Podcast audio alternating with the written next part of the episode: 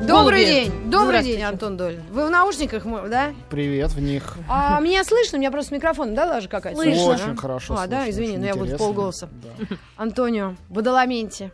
Да. Так я тебя называю. Ты знаешь, для меня сюрпризом оказался сегодняшний день. Мария Андреевна подготовила сегодня культурную программу. Я в надежде подготовила, что мы с тобой будем сейчас молчать. А, А Антон будет говорить. а Антон, оказывается, не выспался, летел из Одессы в И Москву. говорит, задавайте вопросы, Да, какой кошмар. побери. Ну и в самом начале сегодняшней э, программы, наверное, скажем, что сегодня день рождения у э, Ингмара Бергмана. Ну, Ты можешь выговорить, по меньшей мере, его имя и фамилию. Эрнст уже Ингмар. Бергман. Да, да. да, да. И, Трудом. и поэтому мы тебя пригласили, чтобы ты нам просто так намекнул на его творчество. Вообще, э, я к стыду своему я признаюсь, но, видимо, это толчок для того, чтобы М. просветиться. Я ни одного фильма этого человека не смотрела. Кстати, Поэтому- в этом году есть еще один юбилей. э, Это 70 лет ровно со дня выхода первого фильма Бергмана. В 1944 году это было. Это был фильм «Кризис», его дебют который очень в свое время прославился. Да, Бергман, конечно, к разговору о молчании, у него есть фильм такой «Молчание». Знаете, очень э, знаменитый, один из его лучших. Бергман э, это, э, на мой... Да, это правильно. Давай, какие-то хочешь, чтобы А базисные какие-то вещи. Ты знаешь, от этого много зависит. Очень многое зависит от менталитета. Понимаешь, вот э, А- Альмадовар ваш э, один, а Бергман другой. И вот, мне кажется, от национальности многое зависит все-таки. Ну, Кинематограф. коне- Конечно, зависит, и в то же время не зависит. Э, Зависит в том смысле, что а, ведь, ну, об этом, наверное, сейчас уже не- немногие помнят, кроме людей, которые специально занимаются кино. Но Швеция а, была такой страной-пионером в отношении кинематографа. То есть там было два, как минимум, великих человека, Виктор Шестрем и Морец Стиллер, а, и снимался у них Грета Гарба, например. Мгм. вот то, с чего вообще кино начиналось. Когда кинематограф вырабатывал свой киношный язык, только начинал это делать, не, во времена немого кино, в 10-х, 20-х годах, а немножко в 30-х, и совсем юный Бергман, родившийся 14 июля 1918 года, начинал ходить в кино, он видел фильмы этих людей, он впитывал, конечно, именно этот шведский кинематограф, который на него оказал огромное влияние. Например, он всегда среди своих любимых фильмов называл фильм «Возница». «Возница» — прекрасный фильм Виктора Шестрема. Мгм. Это история, вот, кстати, всем рекомендую, даже кто А он есть в интернете? да, да, он Мгм. есть в интернете, конечно. Он короткий, а это такая нравоучительная история а, в- про, ну, вро- вроде рождественской сказки Диккенса. Возница — это смерть которая ездит там в своей телеге по домам и собирает свою жатву. И вот этот вот мрачный образ, он навсегда повлиял на Бергмана, и знаменитый, э, даже несмотря фильмов, наверняка видела э, этого персонажа, персонаж смерти в фильме «Седьмая печать», э, вот этот в черном балахоне. Это, конечно, наследие Шестрема. Более того, в том же году, что и седьмую печать, где эта смерть появилась, это 57 год был, э, Бергман сделал еще одну легендарную картину, и обе эти картины были в советском прокате, то есть их знали и советские люди тоже. Это, Это, был какие? фильм «Земляни- «Седьмая печать», сказал, и «Земляничная поляна». Ага. «Земляничная поляна» — это прекрасная история пожилого профессора, эдакого мизантропа, который едет в другой город получать э, некую премию. Не сильно ему нужно, но профессора мучают э, странные тревожные сны, Оттуда масса каких-то взято образов, прославивших навсегда, в том числе и Бергмана, и этот конкретный фильм.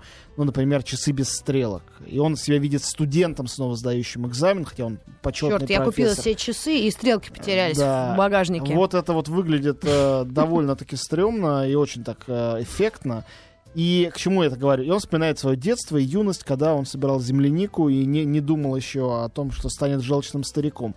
И этого старика играет Виктор Шестрем, тот самый основоположник э, Возница. швед- шведского немого кино и режиссер фильма «Возница», действительно, который в детстве Бергман мальчиком бегал в кинотеатр смотреть, от М. ужаса замирал, смотря на смерть, которая проезжает по улицам маленького городка. Это я, вот ты спросила про шведскость. Ну да, да, вот да, да, да. шведскость, пожалуйста, это то, что оттуда происходит. Но, Электролюкс. э, вот, э, ну ладно, Ну слушай, ну, ладно. что можно сказать на Электролюкс? Э, А что, у них, э, мне нравится то, что они говорят, все сделано с умом. Такая реклама. Мне кажется, шведы особенно педантично подходят ко Шведы всему. Педанты, это чистая правда. И действительно, у них совершенно отдельное отношение э, к такой вещи, как ну, я не люблю этих возвышенных слов, ну, как, как высокое искусство. Что такое высокое искусство для француза, например? Это как э, э, хорошее вино. Оно доступно для каждого, но не каждый способен оценить его вкус. Есть отдельное место даже в Париже, где все для всех, там к- кинотеатры латинского квартала, куда ты придешь для того, чтобы там посмотреть какой-нибудь там, не знаю, вьетнамский авторский фильм, где не произносится ни одного слова за все Все в 6, шлёпках ходят. часов э, действия. Э, У тебя представления какие-то даже не из Советского Союза, а из глубокого советского детства. Да. Так, э, 5-6 лет, и тебе папа показывает диафильмы, э, старинную вьетнамскую сказку. Так с тех пор ты и помнишь, что. Вьетнам это оно. Да. Это не совсем так. Но не будем сейчас Рушить мои дебри, да. идеалы, да. Так вот, а, поэтому, а, ну, а, например, для Советского Союза заниматься авторским кино это было что? Это было а, служить чего- чему-то высокому, непопулярному, сложному, и мы смотрим на тяжелейшую судьбу там Киры Муратовой, которую запрещали, Германа, у которого из его всего снял пять фильмов человек за всю жизнь, Мгм. два из них лежали на полке там, один из них 15 лет лежал на полке, А, Тарковский, который снял за свою жизнь семь фильмов, из них два за границей. Пять фильмов снял за свою длинную жизнь здесь. То есть это трудно. А, что такое Швеция? И в данной ситуации Бергман. Это, а, с одной стороны, человеку дается возможность э, снимать абсолютно авторское, радикальнейшее кино. Если посмотреть, вот, э, вот рекомендую это сделать после эфира. Первые пять минут фильма «Персона». Фильм, который э, Бергман считал своим, в общем, лучшим. Не смотрите его до конца, я думаю, Мгм. не- если вы плохо знаете Бергмана, вы к этому еще не готовы. Посмотрите начало. Это абсолютно абсурдистская, сюрреалистическая нарезка страннейших образов, сны, иллюзии или еще что-то главной героини. Мы толком этого так и не узнаем за весь фильм, потому что дальше начинается история, и мы видим героиню, актрису, которая, вд- успешную актрису, она за- замужем, все у нее хорошо с ее карьерой, и вдруг она посреди какого-то спектакля, она замолкает, она начинает молчать вообще. И ее отправляют на реабилитацию куда-то на морской берег вместе с сиделкой медсестрой. И весь фильм ее взаимоотношения с этой сиделкой, при том, что главная героиня вообще молчит, а разговаривает только эта сиделка. Вот, э, то есть совершенно тотально авторское странное кино, знаменитый постер, знаменитый на весь мир, где э, две половинки лиц актрис, Лив Ульман и Биби Мгм. Андерсон, э, сливаются в одно лицо. Мгм. Заметим, что у Бергмана также есть снятый незадолго до этого фильм «Лицо», а также у него есть фильм «Молчание», посвященный молчанию. То есть э, у него были всё- какие-то темы, которыми Да. он был одержим, про которые он много чего делал. Так вот, э, что вместе с этим всем интересно? М. Тут же мы вспоминаем э, э, Электролюкс, ты сказала, да, там, э, не знаю, Абу, Икею и всю эту Мгм. системность... э, Эриксон, извините, Эриксон, телефон да, первый. ну, то есть можно вспоминать, вспоминать. М. Так вот, Бергман э, прожил 89 лет. До 2007 года он даже. Не как э, многие другие режиссеры авторских, э, авторского кино, которые, жизнь которых была очень тяжела и не длинна. За это время он э, поставил э, больше 50 спектаклей в разных театрах, и особенно в Драматене. Это как МХАТ, Стокгольмский, главный их театр. И снял 44 фильма. Более того, когда читаешь его воспоминания, у него увлекательнейшие книги, в особенности главная его книга «Лантерна магика». Кто не смотрел Бергмана, боится к нему приступиться, вот я вам советую взять эту книгу. Прочитайте первые, не знаю, 20 страниц, где он рассказывает про свое детство. Как Вы- называется? «Лантерна магика», то есть волшебный фонарь. Вы влюбитесь навсегда в Бергмана, вы не сможете даже самый его непонятный фильм смотреть э, равнодушно, прочитав о том, как, как он рос в детстве, как он впервые смотрел кино. Это абсолютное волшебство, действительно то волшебство, которое есть и в его картинах.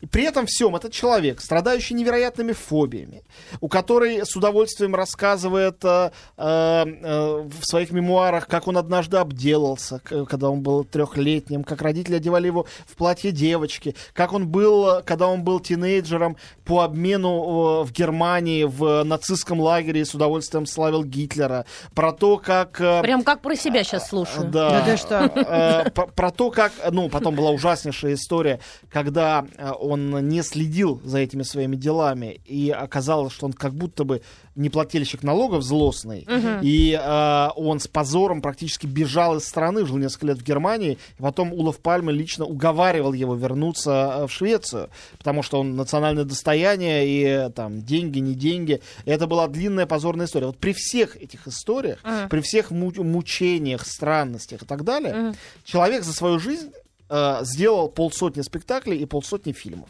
Причем, э, не скажу за спектакли, потому что я их не смотрел, разумеется. Ну, пьесы но, его а, замечательные. э, он не ставил почти совсем своих пьес. Он ставил Гамлета, он ставил э, Ипсона, а, Ипсона очень много. Он ставил Стринберга, которого Да. он обожал. Это, это было его... Вообще, еще одна удивительная черта. Мгм. Бергман э, ужасно пристрастно относился к другим фильмам. Он очень любил смотреть кино. А, отдельные могу рассказать, ну, хотел сказать случай, но это никакой не случай, это просто один из ценнейших опытов в моей жизни. Вот 30 июля 2007 года Бергман ушел из жизни.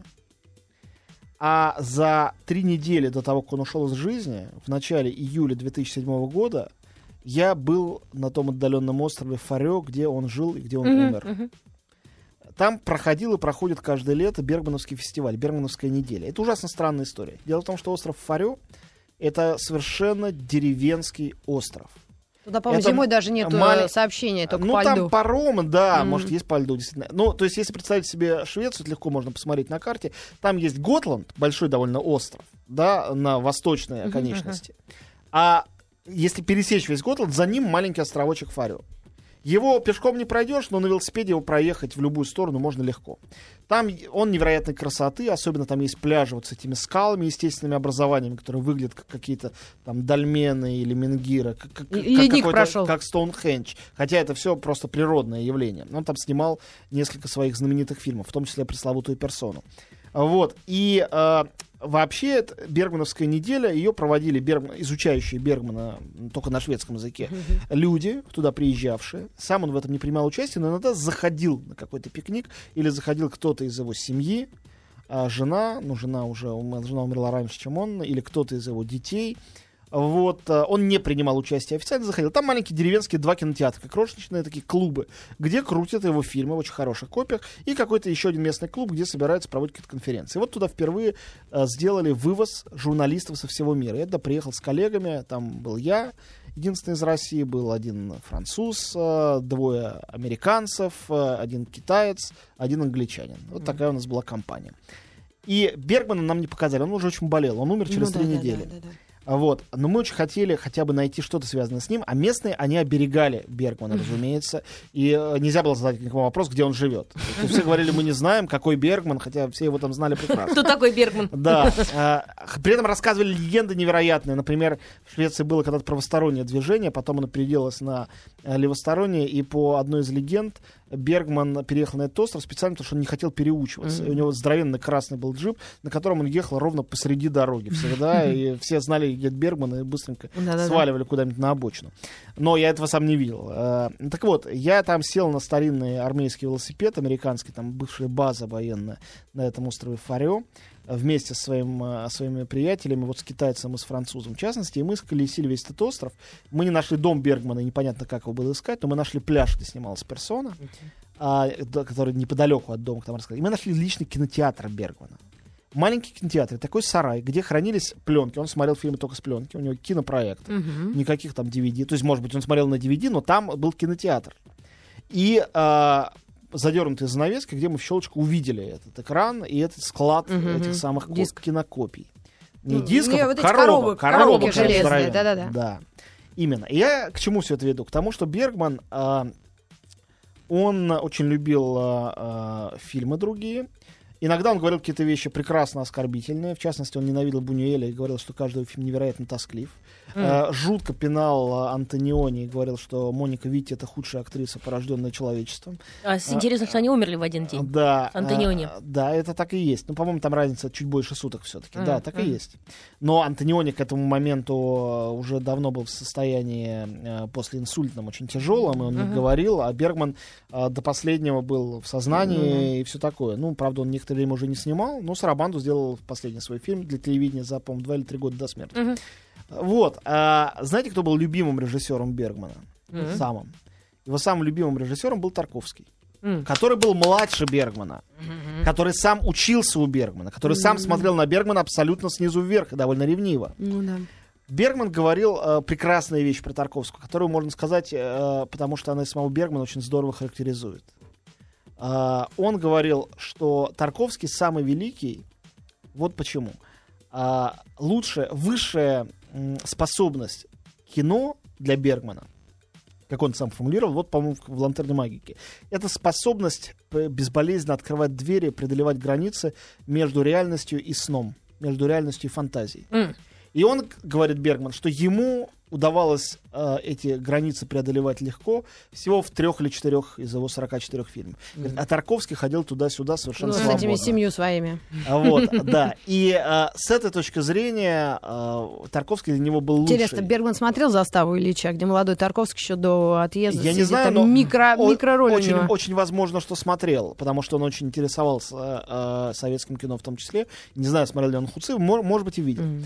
Ну вот, э, при этом, э, как мы знаем, э, Тарковский, когда эмигрировал э, в Европу, в двух своих фильмах, в э, «Ностальгии и жертвоприношении», снятых там, он снимал Эрланда Юзефсона, самого близкого друга Бергмана, его любимого актера, его друга.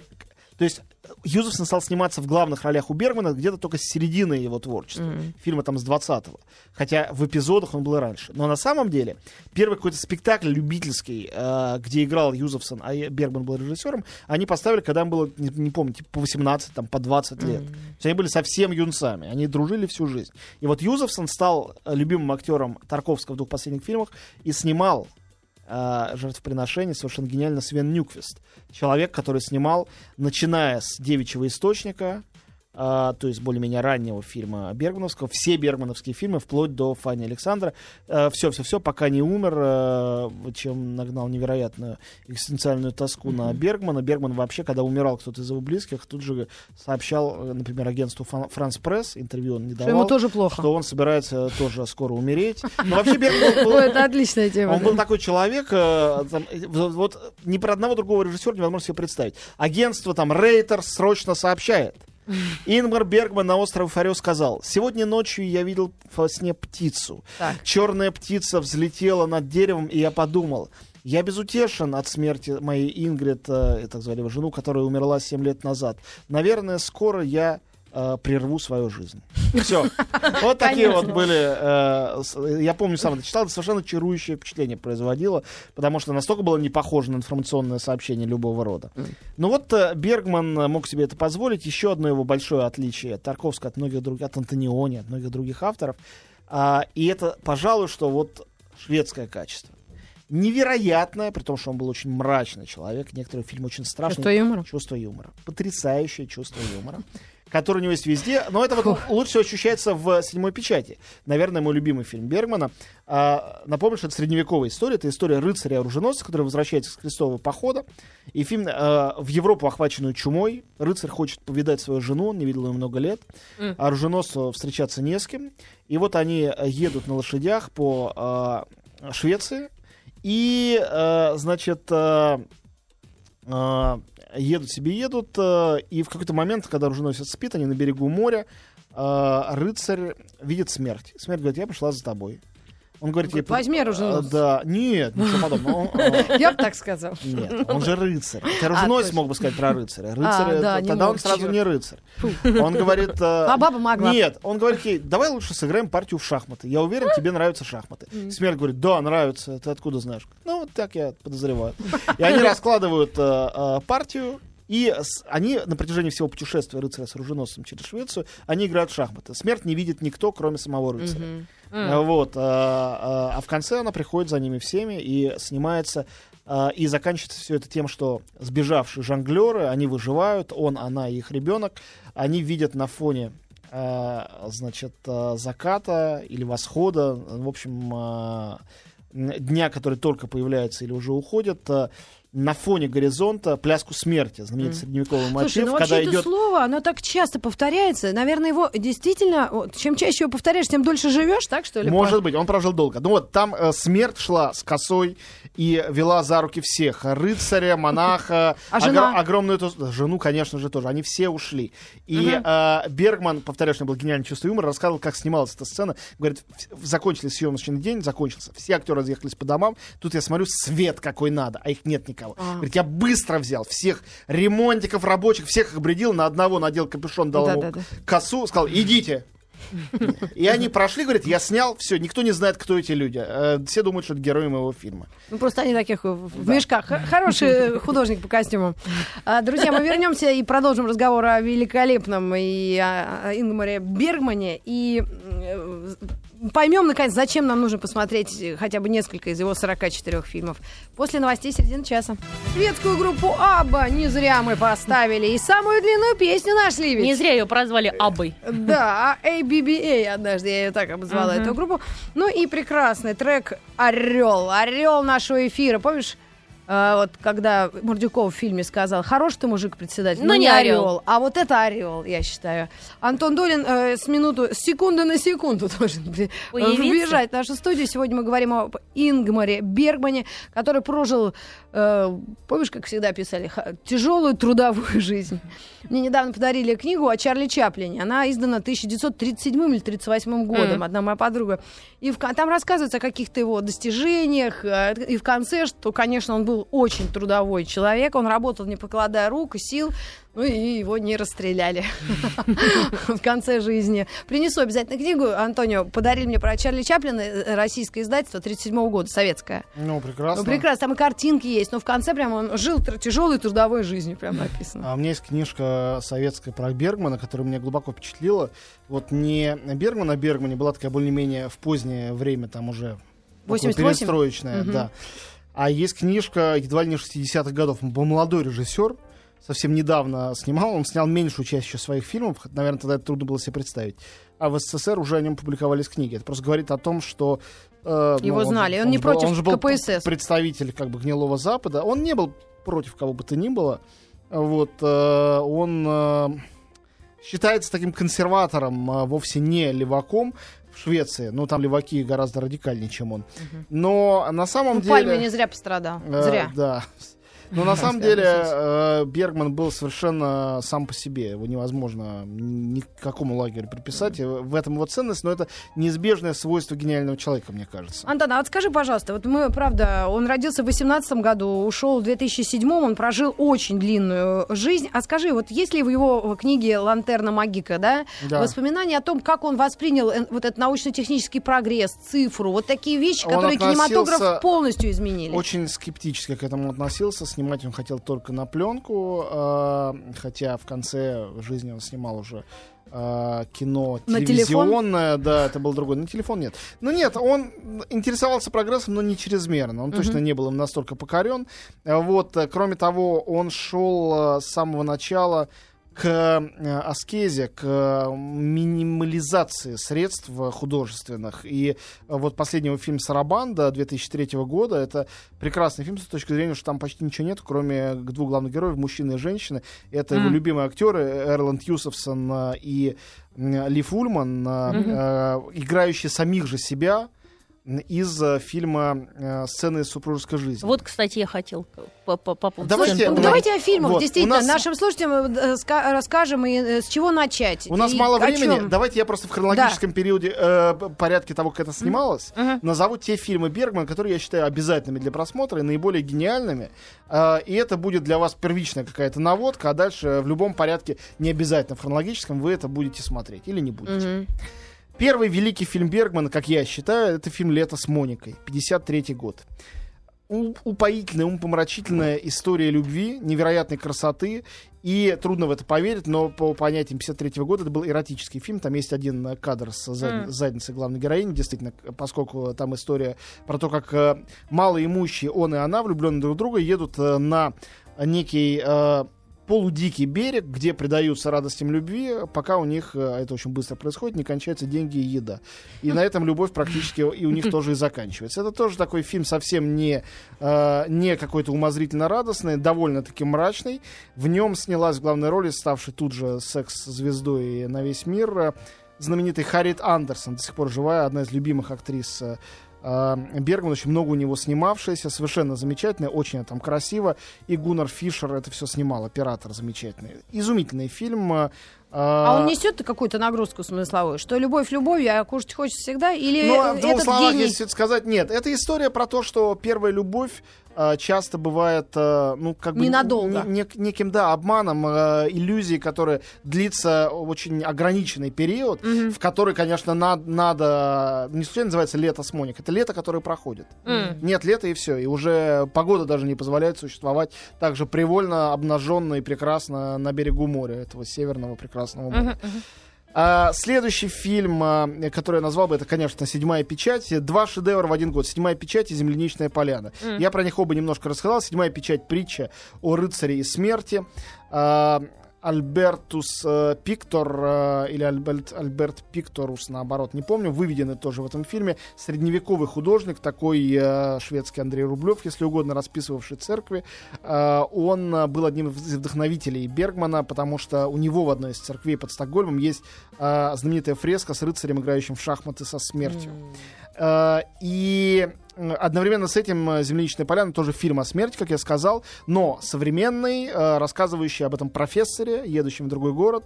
Э, И в обоих этих фильмах играют любимейшие актеры Бергмана, другие, чем э, Харриет Андерсон. Значит, в «Седьмой печати» это Макс фон Сюдов, который великий артист, потом уехавший в Голливуд и много там Мгм. работавший, до сих пор жив-здоров, прекрасный человек. Но вот его первая великая роль — это рыцарь Антониус Блок в «Седьмой печати». Э, Его спутник, э, оруженосец, пересмешник э, его, Йонс, его играет Гуннар Бьернстад, тоже игравший очень много у Бергмана потом. И Биби Андерсон, прекрасная блондинка шведская, такая идеальная, она сыграла там роль э, вот этой комедиантки. И одновременно с этим, я сказал, «Земляничная поляна» с Виктором Шестремом э, в главной роли. Э, пронзительнейший фильм э, о старении, о времени, где играет та же самая Биби Андерсон, тоже есть Макс фон Зютов. В главной роли Виктор Шестрем и Ингрид Тулин, еще одна любимая актриса э, Бергмана. Вот у него Харриет Андерсон, Ингрид Тулин, э, Биби Андерсон, они просто однофамилицы, и э, потом пришедший Лив Ульман, которая была спутницей его жизни, великая норвежская актриса, которая родила ему ребенка, не была никогда официально замужем за Бергманом, но э, многолетняя была его муза и ближайшая подруга. А, следующий фильм 60-й год «Девичий источник», он, кстати говоря, Оскара получил, тоже с Максом фон Зюдовым. Мрачнейшая концептуальная а, баллада, жестокая баллада такая, история про то, как у одного, э, ну, тоже, можно сказать, рыцаря, землевладельца, фермера в средних веках э, изнасиловали и убили некие разбойники его дочь. А, и про то, как он отомстил за ее смерть. Э, кровавая, мрачная, невероятной красоты, такая средневековая легенда. Очень крутая. Э, Как след- называется еще раз? Девичий источник. Ага. 62 год. э, фильм «Причастие». Его Бергман считал одним из своих шедевров. Гуннар Бьернстад играет священника, который э, разуверился в Боге, который перестал верить в Бога. А священники, там его у него сложная тоже личная жизнь, э, есть э, жена, любовница, пастор, э, значит, э, который пытается разговаривать с вечностью. Надо сказать, что отец Бергмана, которого он любил и ненавидел, был священником э, и воспитывал его э, довольно жестко. И, соответственно, в этом фильме все это очень здорово отразилось. Как А- фамилия это Гюнер Ро? Артиста Да. Гуннар Бьернстад. Ага, я Бьернстад. хочу. Потому что... О, Да-да-да. Мгм. прекрасный человек. Э, следующий фильм, о котором надо сказать, это «Персона», 66 год. Я уже сказал. Фильм о двух женщинах, которые становятся одной. Там практически только две женщины есть. Там есть еще пару персонажей, которые появляются ну, на несколько минут. Э, минималистичный, прекрасный, очень загадочный, странный фильм. Э, и почти сразу за этим, 68 год, фильм «Стыд». В главных ролях Ли Фульман и Макс фон Зюдов вновь. Мгм. Э, действие происходит во время... Он Марк, не, Марк, не Марк фон Зюдов? Нет, Макс. Макс фон Макс. Зюдов. Почему-то я нашла Марк. А, Ну ладно, вот, Макс. это не тот. Мгм. Стыд. История э, придуманной, ну, как бы Третьей мировой войны и двух э, людей, это снималось тоже на острове Фарео, мужчина и женщина, отношения которых распадаются одновременно с тем, как распадается просто цивилизация. Мгм. И название «Стыд» замечательное. Мне кажется, в теперешнем состоянии войны или полувойны, в которой находятся, мы знаем, многие части нашего постсоветского пространства, фильм «Стыд» один из самых э, актуальных, своевременных. Его сейчас никому не помешало посмотреть. Снят он в 68-м, между тем, году. Год э, революции европейских, э, год ввода Танков. советских танков в Прагу. То есть очень неслучайный год. Хотя если бы спросили Бергмана, он жил тогда уже на острове Фарио, почему, он бы сказал, что он вообще не следит за новостями, знать не знает, а просто вот ему пришла такая фантазия. Он по-другому эти все вещи не э, комментировал. Ну вот я сказал, рассказал сейчас про 50-е, 60-е, когда он начинал, когда он прославился, и сейчас э, у нас будет еще, да, 5 да, минут? да, у нас будет 5 минут, а сейчас небольшая реклама, и э, э, ну, Ну и мы вот. вернемся вновь. Говорим об э, Ингоре Бергмане. Кстати, я смотрю, вот все фамилии, которые называешь, удивительные лица, вот так на, на скидку да, сложно, и а есть. все лица очень характерные или характерные, да, крутые. М. Ну что ж, мы продолжаем наш разговор. Антон Долин у нас в гостях. Это Любовь Голуберит, Митрофанова Голубкина Мария. И э, что, мы остановились на фильмографии Да. Ингмара Бергмана. После 68 года Бергман начинает снимать э, цветное кино. Первый фильм, о котором он там говорил, что он его стесняется, фильм «Страсть», хотя мне он очень нравится. Э, сказал, как я мог заставить Ли Фульмана и Биби Андерсон надеть такие короткие юбки, что-то со мной было не то. Э, Вот, фильм на самом деле очень интересный, как и фильм «Прикосновение» 71 года, который Бергман считал просто своим самым худшим. Перейду к тому, что является, безусловно, лучшим. Э, 72 год «Шепоты и крики». Это для сильных духом уже. Фильм нечеловеческой красоты. Он получил Оскара за э, цветную, за цветное изображение, за операторскую работу в цвете. Свен Нюквист его снимал. Э, это история одной женщины, которая умирает в доме, где есть вокруг нее еще несколько женщин. Все эти женщины героини фильма, не только умирающие, но и те, кто э, становятся свидетелями этого всего. Это э, такая чеховская картина с одной стороны, с другой стороны там есть такой же скач, до которого Ханеки додумался еще лет через 30 после этого, э, с разбивающимся стеклом запихиваем себе туда, куда не будем сейчас в эфире М, говорить, да-да-да. и прочим, э, что Бергман тоже умел очень хорошо. Вот, э, при этом э, там как раз вот эта грань между сном и реальностью очень здорово э, стерта, ее почти нету, э, потому что когда человек умирает, он как раз проходит в эту дверь в какой-то другой мир. Там это прекрасно показано. И тоже в шепотах и криках э, любимейшие все, э, не все, но многие бергмановские актрисы, э, собственно говоря, в главных ролях там Ингрид Тулин, Ли Фульман и Харриет Андерсон. И единственную мужскую роль доктора играет Эрланд Юсовсон, его любимейший, как я уже говорил, актер. Сейчас я А, смотрю. Ой, Эрланд Юсовсон, это прекрасный человек. 73 год. Фильм, который э, каждый человек, который когда-либо собирался вступить в брак... И или- разводился? Или, был в браке, или закончил с этим, э, или думает, когда им вступить в брак, э, каждый человек обязан посмотреть этот фильм. Да вы что, скажи? Сцены из супружеской жизни. А. Мы репетировали Значит, это, это в театре. абсолютный супер блокбастер. Весь фильм Мгм. камера снимает мужчину и женщину, которые разговаривают. Длится это, по-моему, там 5 часов. Мгм. А, оторваться от этого зрелища невозможно. Это один из самых увлекательных фильмов, которые я вообще видел в жизни. Это Эрланд Юсовсон и Лив Ульман. И оба они невероятно гениальны. Фильм, которого хочется еще, еще, еще. Он упоительно смешной, он совершенно издевательский. Он дико трагический, он страшно болезненный. При этом он еще и легкий. И как это все совместить в одном фильме, это мог сделать только гениальный человек. Если бы надо было назвать там три лучших фильма Бергмана, этот точно бы я туда включил. Не знаю, какие были бы два остальных. Мой самый любимый, э, но он при этом довольно несовершенный, как я уже говорил, «Седьмая печать». Но вот «Сцены супружеской жизни» — это абсолютно шедевр. А, следующий, потом опять было несколько фильмов не очень, как он сам считал, удачных, но не могу не назвать «Осеннюю сонату». Во-первых, «Осенняя соната» еди- единственный фильм, где у Бергмана снялась Бергман. А, Ингрид Бергман, Мгм. которая... а, Мама. Всем хочу сказать, мама Изабелла Расселини. Все должны знать, что Ингрид Бергман не имеет никакого отношения к Ингру Бергману в смысле родства. Да. Это просто знаменитая шведская актриса, давно к этому моменту уехавшая в Америку и там жившая, которую Бергман осмелился позвать.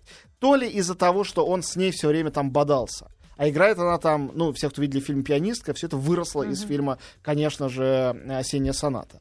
Она играет знаменитую мать, э, деспотично э, угнетающую свою взрослую дочь, ее играет Ли Фульман. А, и также есть там и Эрланд Юсовсон, и Гуннар Бьернслот, оба они там играют. И э, это драма матери и дочери, э, замечательная, очень болезненная, но сам Бергман очень ее критиковал. И причем критиковал ужасно здорово.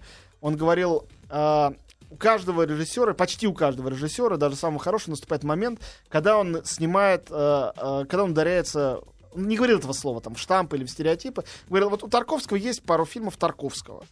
А, у Филини есть фильмы Филини. Когда человек говорит, а это мой фильм Ингмара Бергмана.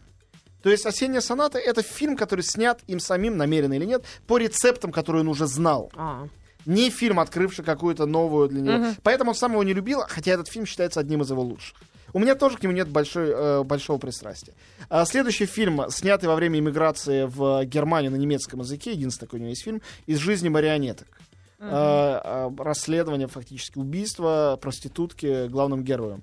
Очень жесткая картина, очень страшная, очень откровенная, а, тоже как и шепоты и крики для сильных духом. Да ты что? А, И, наконец, последний фильм Бергмана, после которого он снял только четыре изумительных, все они очень хороши, телевизионных фильма. Последнее великое кино, которое имеет и телеверсию, и киноверсию, это «Фанни Александр». Мгм. Фанни Александр, 82 год, после этого Бергман сказал, что из кино, из большого кино он уходит. Фанни Александр — это а, величайший фильм вообще в истории мирового кино. А, чувствовал, что Бергман снимает его как последний фильм. С одной стороны, это святочный рассказ, это Диккенс, это Ганс Христиан Андерсон, это а, рождественская елка, огромная семья, это Щелкунчик, э, семья, собравшаяся под а, этой елкой. Это чудесная бабушка, это изумительный поклонник бабушки, а, старый еврей, такой волшебник, который играет Эрланд Юсуфсон, опять же. А, и это история умирающего отца и двух детей, они там главные герои, это они и есть Фанни Александр, которые попадают в дом к отчиму где все для них меняется. Отчима играя, э, отчим э, священник, пастор. И это такой антирелигиозный манифест, кроме всего прочего, Бергмановский этот фильм.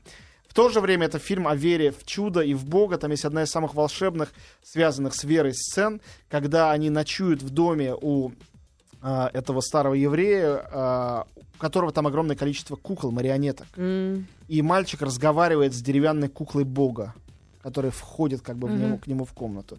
Совершенно сумасшедшая сцена, абсолютно сюрреалистическая и забавная, и а, отчасти пугающая, но в то же время магическая.